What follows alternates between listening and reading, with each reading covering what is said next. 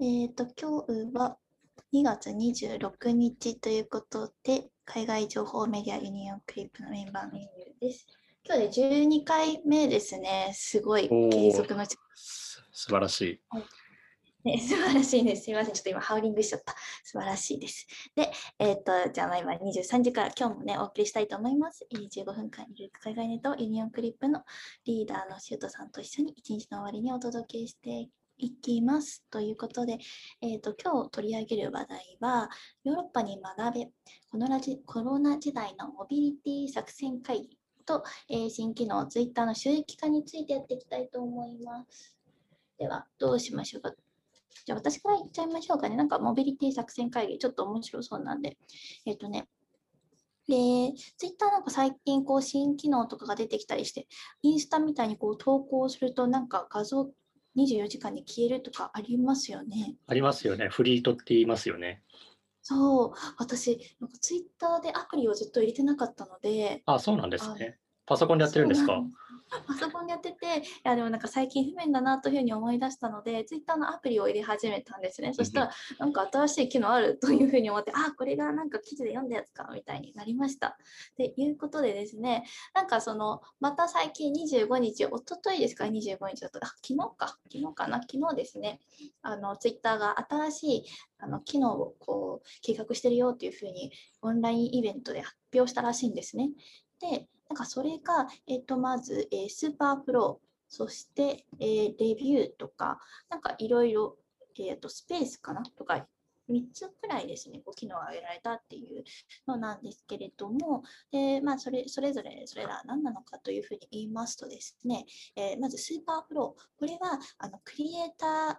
ーをファンが支援できる機能ということで、まあ、大体、えー、とここ私が参照した記事ではですね、月額えー4.99ドル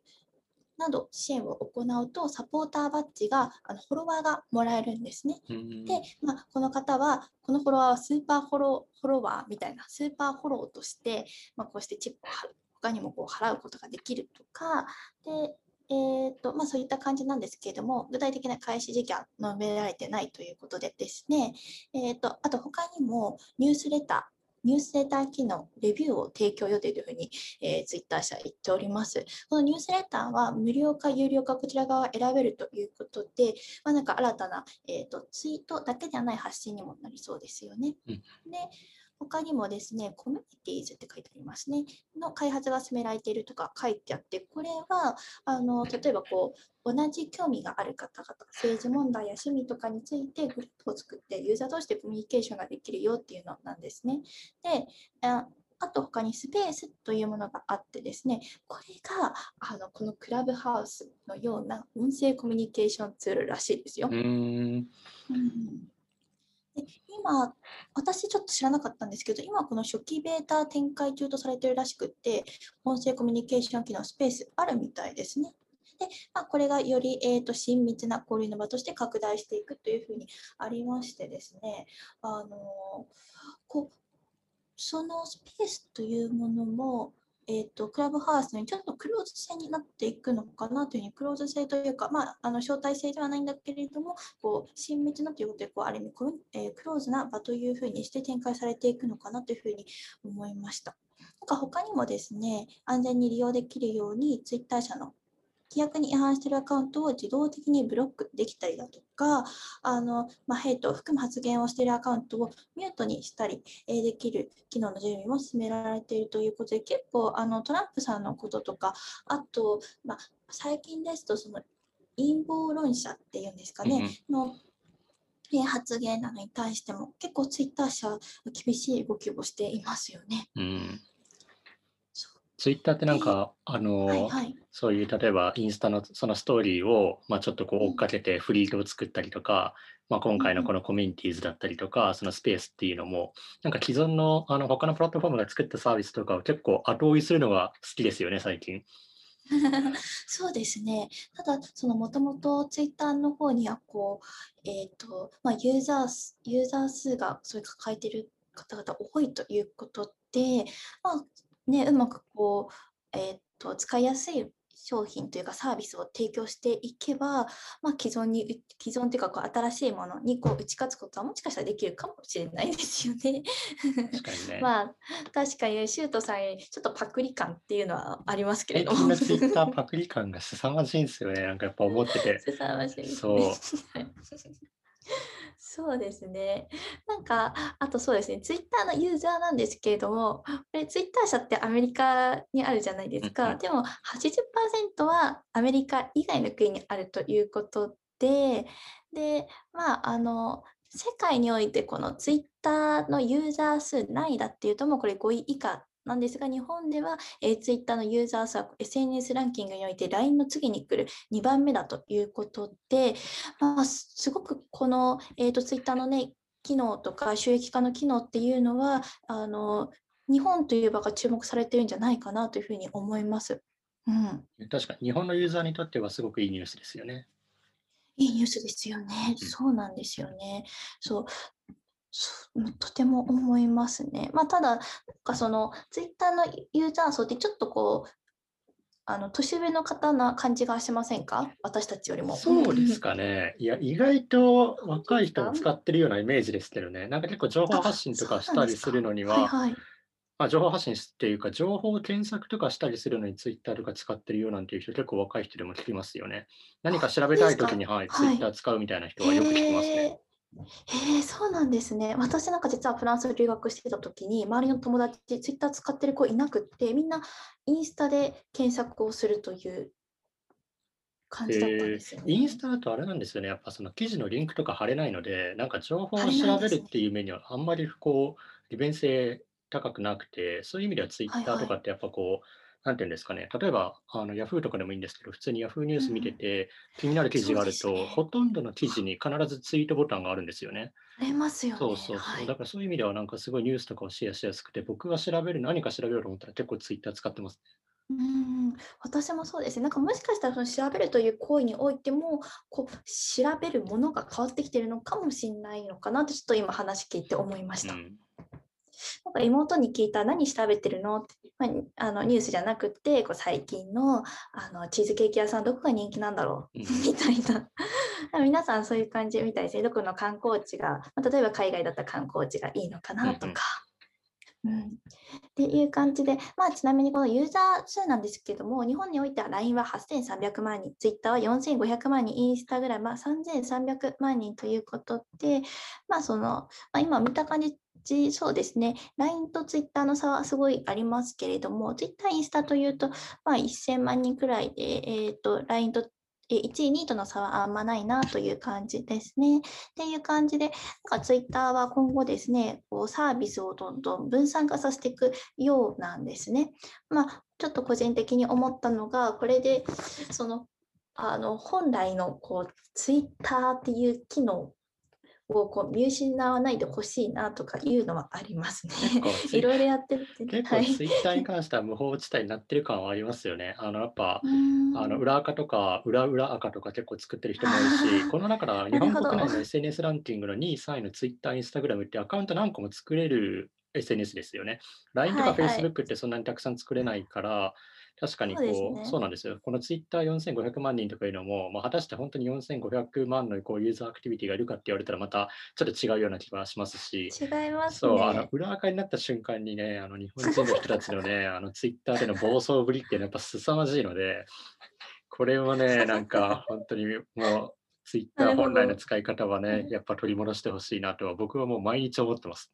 なるほど、そうですね。か今日友達とちょっと話したことがあって、あーっていうふうに思ったのが、あのツイッター日本でなんでこんなに、えーっとまあ、世界ではね、3億人とかなんでなので結構下なんですけれども、ランキング的には。日本では一応 SNS, SNS ランキング2位ということで、なんでこんな違うんだっていうところを友達と話してて、えっと、日本はすごく識字率が高いということで、それが一つの要因となってるんじゃないかということでですね、私これで思ったのが、クラブハウスもやっぱすごいなというふうに思って、っていうのも、クラブハウス、音、音声ですよね。だからやっぱり識字率とか関係ないなって、音だったら会話、会話ができない人とかっていないよなとうん思っちゃいましたね。確かに。はい。で、やっぱりすごいなと。なんか私はそうですね、フランスのこう移民研究みたいなところをちょっとやってたりするんですけれども、まあ、そこで、えーと、フランスのえー、植民地だった方々は結構来たりするんですね。で、それで、えーと、その方々たちの識字率をちょっと見たときに、えーと、フランスの給食、まあそのまあ、よく来る方たちでこう、モロッコから結構来たりするんですね。で、モロッコの識字率さっき見てみたら62%というふうになってて、まあ、日本は100%なんですけれども、いやー、そういうの考えちゃうと、すごいこの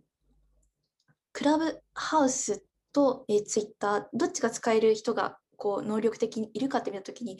多分こう音声メディアのがガーッと増えるので、ここら辺とかもまたなんか革命が起きそうだなというふうにぼーっと思いました。うん、そうですよね。ただシンプルにやっぱ音声だったら喋るだけでいいですしね、こういうふうにコミュニケーション取れるっていうのもいいですし、このクラブハウス何よりもやっぱあのなんていうんですかね、こうラグが少ないというか、スムーズにやり取りができるっていうのも、本当にこの、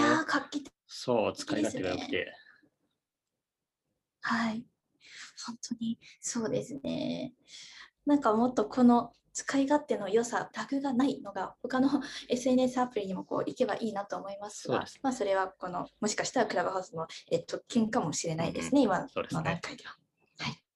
ということで、じゃあすみません、ちょっと長く喋っちゃいました。シュートはい、僕はですね、ニュースピックスの方に動画が出ていたんですけれども、えっとまあ、本来のタイトルは台湾に学べっていうことなんですけど、まあ、その中でですね、結構ヨーロッパの話が出てたので、ちょっと変えてですね、ヨーロッパに学べ、えコロナ時代のモビリティ作戦会議というふうに題しましてですね、まあ、これからのこのコロナ禍での人々の移動についてですね、ヨーロッパのモデルなどを参考にしながら、今後日本ではどのような感じになっていくのかなっていうのをちょっとお話ししたいかなというふうに思います。ちなみに、ゆうさん、あの最近何かあの何で移動してますか？普段移動するときって。はい、私ちょっと何も言えないんですが、引きこもってるなんて言えないなんと。強いて言うなら、その本当にあのごくまれに外出るときでいいですけれども。私村、村に住んでるんですけど、村から出なくてと徒歩ですね。なるほど。じゃあ、えっと、例えばこう東京に来たときだったりとか、もしくは海外のときとかではどうですか？海外にいた時は自転車使ってました。うんうんうんうん。ちなみに東京で、それこそこのコロナになってから多分何回か東京に来る機会あったと思うんですけれども、はい、東京ではどんな感じで生活してましたか？東京に行った時は、ああ、でも電車かそれかそうです。まあ、電車ですよね。うん、そうですよね。まあ、電車だったりとか、はい、最近だとリモートワークとかも増えて、電車だったりとかね、乗る機会が減ったりとか、まあ、飛行機乗る機会減ってるよなんて話は昨日もしたんですけれども、え日本国内の航空と鉄道会社の決算の状況ですね、2020年の第2四半期の決算。なんですけれども、えっと、航空会社は JAL と ANA ともに全対比前年72%減で、えっと、鉄道会社ですね、JR 東日本、西日本、東海は、東日本、西日本は対前年50%減、東海は前年比が65%減ということでですね、あのこの運輸に関してはですね、軒並みどの企業もあの業績を下げているんですけれども、実はですね、えっと、この2020年の2期連続でですね、黒字を叩き出している航空会社が海外にはあるんですけれども、どこだと思いますか？ちょっと私、航空会社わかんないので、名前がそもそも出てこないという、なるほど。もうどこの、はい、国の会社なのかというのはちょっと気になります、ね、ちなみにですね、それはお隣韓国の大韓航空なんですけれども、大韓航空は2020年の2期連続で今黒字を叩き出していて、というのはですね、えー、と貨物の売上高っていうのが対前年60%上昇していて、実際に運輸のね、えー、とこの業績っていうのは悪化してるんですけれども、この貨物での売り上げっていうので、えなんとか黒字を叩き出しているというような航空会社とかも、ま海外にはありますと。でまあ、航空の需要っていうのは下がっていく一方なんですけれども、この航空の貨物っていうのは、あのこのコロナ禍でもですね、需要の軒並み上昇していて、それによってですね、あの航空貨物の価格っていうのは今すごくアップしているみたいなんですよね。だからそういうふうにやり方によっては業績アップしている企業とかっていうのもあの世界にはありますという状況なんですけれども、えー、と実際にですね、今の、ゆうさん、電車乗ってるっていうふうにおっしゃってましたけれども、えー、とこの日本におけるですね、都市間の交通ですね、えー、とこれは航空、えー、と鉄道、バス、えー、ともにですね、すべて需要が下がっていて、えー、例えば都市間の移動ですね、高速バスだったりとか、えー、と観光向けの貸し切りバスとかっていうのもですね、まあ、今、観光客が入ってこない状況で、現役がずっと続いている状況と。いう感じなんですよね。で特にバス会社とか鉄道会社の現役っていうのは、あの地方に暮らす高齢者の生活とかにも直結するような課題ですよね。例えばこうバス会社とか鉄道会社とかってあの儲かる路線と儲からない路線っていうのをやっぱ持っていて、例えばまバスとかで言うと、儲かるのが例えばこう高速バスだったりとか、あとは観光向けの貸し切りバスとかっていうのがドル箱になっていて、例えば地方のそれこそあの村の間を走っているようなバスだったりとかっていうのは、まあ、採算が取れてないような路線とかもあるんですけれども、やっぱ地域住人たちにですね、こう、その足を提供するということで、まあ、その路線バスをですね、運行しているんですけれども、このドルバス、ドル箱の高速バスとか貸し切りバスの需要が下がってくると、将来的にですね、そういうあの地方の路線バスの不採算路線っていうのは、やっぱ切り捨てにかからないといけない可能性っていうのが、まあ、今後、1、2年でまあ起こりうるのではないかというふうに、まあ、この動画の中でもま紹介をされていました。で、まあ、実際にですね、えっと、まあ利用者側の目線っていうのも変化していて、これ、ま、去年8月のデータなので半年前ぐらいなんですけれども、えっと、鉄道とかバスとか公共交通機関の利用を減らしたい、もしくはやや減らしたいというふうに答えた人の割合って、大体どのくらいあると思いますか？結構ありそうですね。6割くらいでしょうか？6割。あ、でもいい線いってますよね。えっと、50%の人たちは、まあ、これ、あの、このコロナ禍によってですね、公共交通機関の利用を減らしたいというふうに答えています。で逆に、徒歩、自転車、自動車の利用をやや増やしたい、もしくは増やしたいというふうに答えた人の割合はどのくらいだと思いますか ?4 割。おお、でもいいですね。これはですね、約30%ぐらいに 上っています。で一方ですね、バイクでもですね、バイクで同様の回答をした人っていうのは7%しかいなくて、バイクとかですね、新たに免許とかを取得したりとかしなければいけないことほどではないというような温度感みたいなんですよね。でまあ、そこで今後期待されているの、まあ、今後期待されているモビリティっていうのが、例えば電動車椅子だったりとか、あとウィングレットっていうあのセグウェイみたいな乗り物ですよね。セグウェイみたいな乗り物だったりとか、あはいはい、あとライム、あの電動キックボールみたいなもののこの一般的な普及だったりとか利用っていうところですよね。僕、ちなみにロンドンに滞在している時の移動のほとんどをこの電動のキックボールでしていたんですけど、あのオフィスとかあの目的地に置くスペースがあれば、もう非常に便利です。ちなみにフランスのパリとかでも電動キックボールのシェアリングサービスのライムっていうのがね、展開されてるんですけど、ゆいさん使ったことありますか？私使ったことないんですよね。うん、そうなんですね。これ、あの僕、パリに観光行くときはいつも使ってて、観光客も気軽に利用することができて、あ、そうです、そうなんですよ。モビリティのトレンドっていうのはすでにヨーロッパとかで変わりつつあるんですよね。で、これはですね、まあ、こういうあのヨーロッパのトレンドとかっていうのは、日本でも同様の動きっていうのはこの2、3年で見受けられていて、去年の10月には、えっと、東京丸の内で電動キックボールの実証実験が行われていたんですけれども、僕、そのニュース見て思ったのは、まだですね、例えばナンバープレートを取得しなければいけなかったりとか、必ず行動を走行しなければいけないだったりとか、方向指示方向指示器を設置しなければいけないとか、ヘルメット着用義務などですね、あの法律上ではあのこれは原付に当たるみたいなんですよね。はいはい。あのなの法律の壁が多くてですね、まだこの浸透していないというような状況なんですね、日本国内では。なので、これらの法律っていうのは、やっぱシェアリングサービスを展開していくには、まあ、非常に壁となるような法律ですよね。海外から来る人はヘルメット持ってないですからね。まあ、今後、日本の法整備含めて、まあ、どのあたりまでこの欧米のモビリティシステムを導入していくのかっていうのは、ちょっと注目していきたいなというふうに思いますよね。で、まあ、もちろん、あごめんなさい、もちろんですね、モビリティだけじゃなくて、まあ、道路などの都市っていうのも変化していく必要がやっぱりありそうですよね。日本の、はい、都市部の歩道とか自転車専用レーンってすごく狭くて、結構ニュースとかでもあの車がこう結構寄せたりとかして、自転車の人と揉めてるとかっていうのは結構ニュースになってたりするんですよね。こういうのがあると、やっぱり仮に、例えば自転車とか電動モビリティを利用したいっていう人が、あのさっきデータのみたいに30%ぐらいいたとしてもですね、まだ実用的では現在ないというようなことですよね。で、まあ、ヨーロッパではすでにこの都市の形を変えるっていう実例も出ていて、フランスのパリでは、えー、と環境省の政策で自転車の購入、新たに電動自転車を購入する人に最大600ユーロの支援だったりとか、あとは専用レーンの整備に対して、総額6000万ユーロ、日本円で約75億円の特別予算っていうのが組まれていて、実際にですね、パリのあの片側2車線の道路の1車線をすでにもう自転車専用レーンとして整備している場所とかもあるんですよ。なので、道路1レーン潰して自転車専用道路にするみたいな。こうすることによって、まあ、多くの自転車っていうのが間隔を空けて、まあ、走行できるようになってるっていうことで、今後このパリでの自転車専用レーンっていうのは、あの今後10年で650キロ、そうあのすべて合わせると650キロまで伸ばすっていうふうに言われているんですよね。確かにロンドンとかパリとかの都市部って結構平地の部分が多いので、確かに自転車とかそういう電動モビリティで移動していてもすごく便利なんですけれども、まあ、東京ではね、意外とこう坂とかもあったりして、そういうふうに電動モビリティとかが果たして使い勝手がいいのかと言われると、確かに微妙な気もするので、まあ、でもね、このそれらが便利であることっていうのは間違いないですし、まあ、車の利用を減らしたりだったりとか、それこそこう環境問題をこう推し進めていく上では、ぜひね、あの進めてほしいようなことなのかなというふうに思いますね。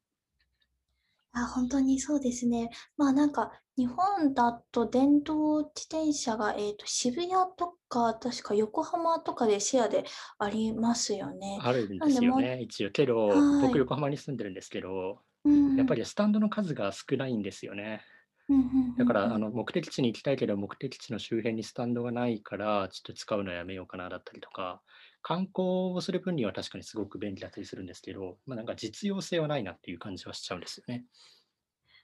なるほど。あと、そうですよね。なんかその聞いた話ですと、確かに観光するのはとてもいいけれども、地元の方々が使うのはっていうのはあるみたいで、値段結構高いというふうに私思いました。聞いて、いくらだったかな？ちょっとすいません、パッと出てこないんですけどそうなんで。すよ。それで、まあ、電動シェアリングのその自転車のサービスとかっていうので、まあ、結構先進的な動きをしているのが台湾なんですけど、台湾についてはちょっとまた明日お話ししたいなと思っているので、またそれは楽しみにしていてください。楽しみですね。ありがとうございます。ということで、ではね、本日は、えっ、と、まあ、Twitter の新機能と、えーの、モビリティ、ヨーロッパのこうモビリティ社会どうなっていくんだっていうのを、えーシュットさんにえっと、教えていただきました。ありがとうございます。また明日も23時から、えっと、やるので、ぜひぜひ、えっと、皆様来ていただければ嬉しいです。で、あと、そうですね、あの、私たちフォローしていただければ通知がいきますので、あの、していただけると嬉しいなというふうに思っています。で、えっと、本日紹介した、あの、ことのですね、えー参照元は、ノートの方に、えっと、後日アップするので、えーぜひ見ていただければ嬉しいです。私たちのプロフィールからツイッターに飛んでいただき、えー、ツイッターのプロフィール欄のですね、あの、のところにユニオンクリップの公式アカウントに飛べるようにこうしてあるので、もしよかったら、えー見ていただくと、そこでノートの更新情報もわかるということで、フォローしていただければ嬉しいです。よろしくお願いします。よろしくお願いします。はい。ということで、あの、また明日おやすみなさい。失礼します。皆さん、失礼します。